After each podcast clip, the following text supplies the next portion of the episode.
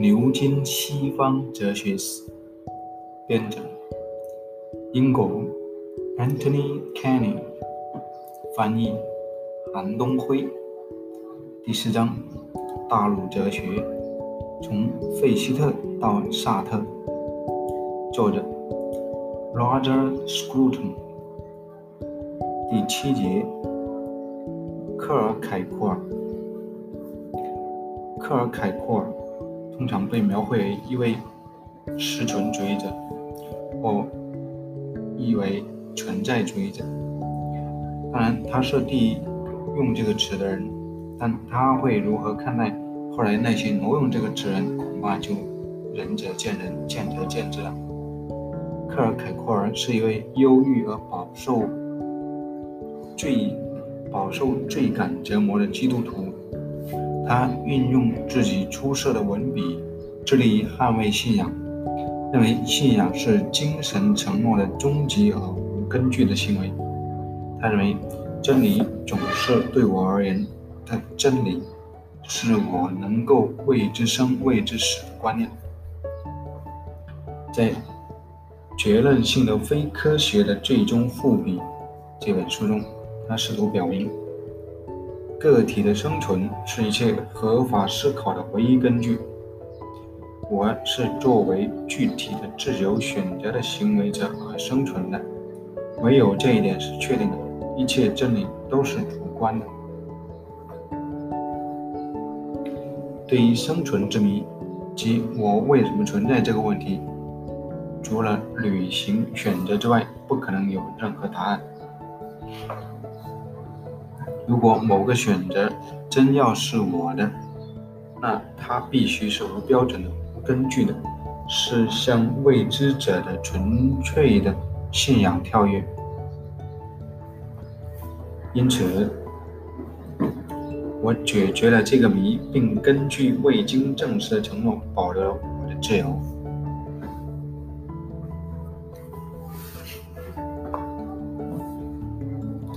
在形而上学的立场，难以向怀疑论者推荐，因为你几乎不可能推荐一种本质上超越一切证实的东西。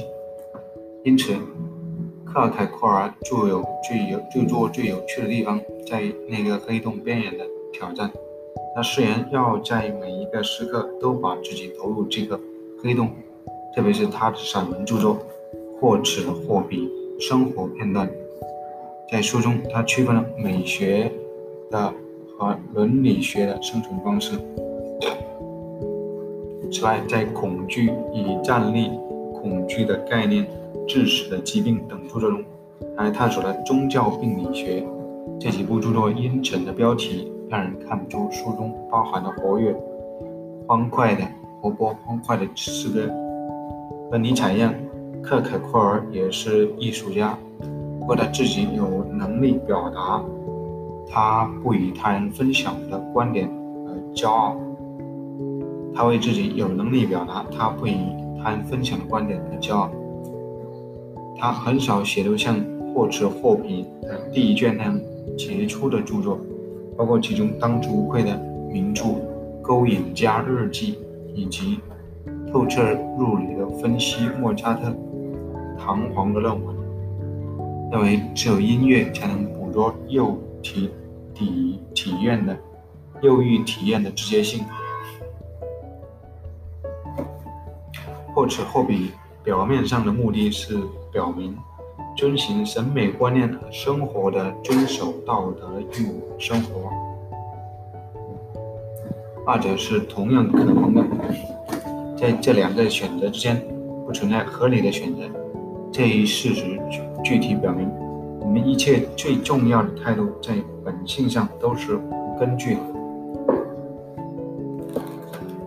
事实上，谈论选择根本就是误导。唯美主义者追求每一种感受，但并不选择自身，因为他像那克索斯一样爱的是自己。其实，伦理生活也并不是追求这种生活的人所选择的。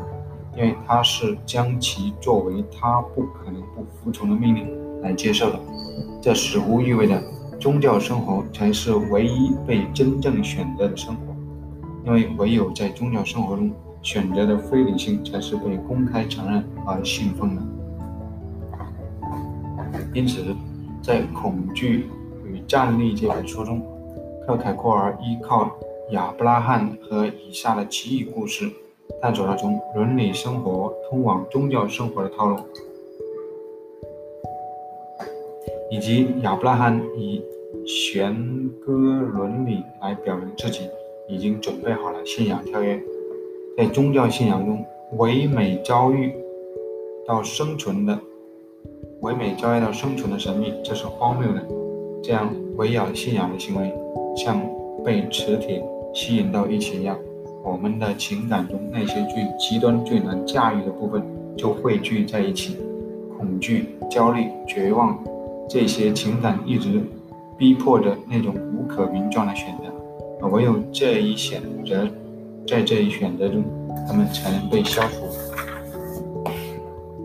克凯库尔精彩地描绘了宗教情感，特别是也能转向信仰或否弃的绝望。但是，倘若他勉强坚持某种哲学立场，而不是持一种无所不在的嘲讽，他对哲学的贡献就是有疑问的。摆在克凯库尔的读者面前的是一排自我意识的人物角色。他们不断地变换着遮掩的形状。如果读者极易知道他们背后是什么，他最终发现只是个谜。这个谜现在被描绘为信仰、真理、主观性，但是在这些名称之上，其实是不可知、不可说的东西。克凯霍尔或许是丹麦人，但他是作为一个荣誉德国人进入历史。他所进行的战斗。如果没有德国浪漫主义哲学，就将是毫无意义的。那么，19世纪欧洲大陆其他地方如何呢？我的简明扼要的回答本身就足以说明问题。法国哲学长期迷失在思辨社会学的无土之地，徒劳地极力消化了圣西门的乌托邦思想，或布鲁东和巴哈贝夫的犬儒主义的无政府主义。并最终被奥古斯都·孔德的科学主义宗教所殖民，而孔德本人深受圣西门的影响。孔德的实证主义，一方面是对有组织的基督教的反动，另一方面是对近代科学的反应。他的尝试产生了关于科学的证实的原则的形而上学体系。由此占了德国人的上风。孔德在现代社会学确立了基础，并在科学方法、伦理学、宗教和心灵哲学上著述广泛。不过，也许他最引人注目的成绩是，他创立了实证主义教会。这是罗伯斯庇尔的上帝庆典的迟到的衍生物。在法国，其追随者之众令人惊讶，甚至在德国有一段时间也是如此。这一非凡成就，如今荡然无存了。而孔德卷弋卷弋浩繁的著作，现在也很少有哲学家问津了。